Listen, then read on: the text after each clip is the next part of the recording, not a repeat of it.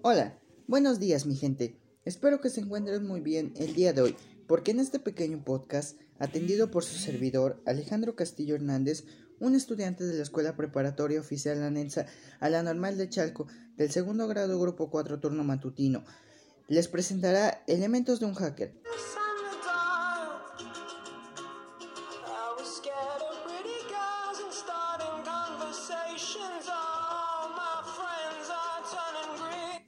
Muy bien, este tema se llama elementos de un hacker porque es algo que un hacker debe conocer y tener en cuenta. Empezaremos diciendo que Internet es una gran red compuesta por miles de LANs, que son las redes de área local, y estas se comunican entre sí. Se compone de dos elementos, el cliente y el servidor, y el lenguaje universal de comunicación es llamado protocolo TCP o IP.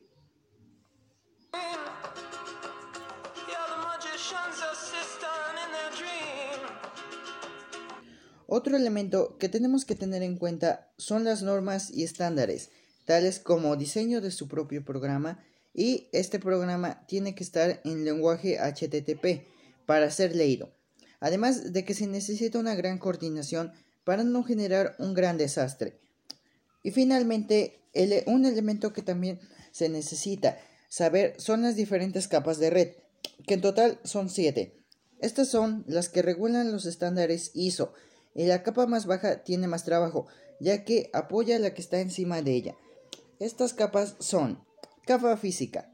Se encarga de enviar links por un canal y que lleguen iguales a como salieron.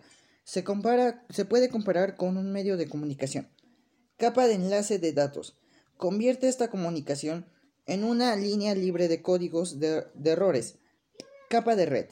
Controla las rutas en las que son enviados paquetes de nodos y debe conocer los routers.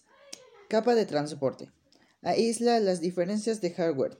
Se encuentra entre la capa de red y de sesión, además de que divide la información en unidades pequeñas.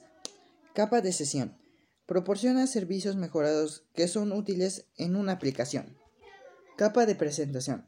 Asigna valores numéricos de hasta 256 caracteres, incluyendo letras y signos de puntuación y ayudándole al usuario con su búsqueda. Capa de aplicación. Proporciona una interfaz sencilla al usuario. Se compara con una persona chilanga para comunicarse con alguien de Tepito. Y bueno, eso sería todo mi gente. Espero que les haya gustado mucho este podcast. Espero verlos muy este volver a comunicarme pronto con ustedes.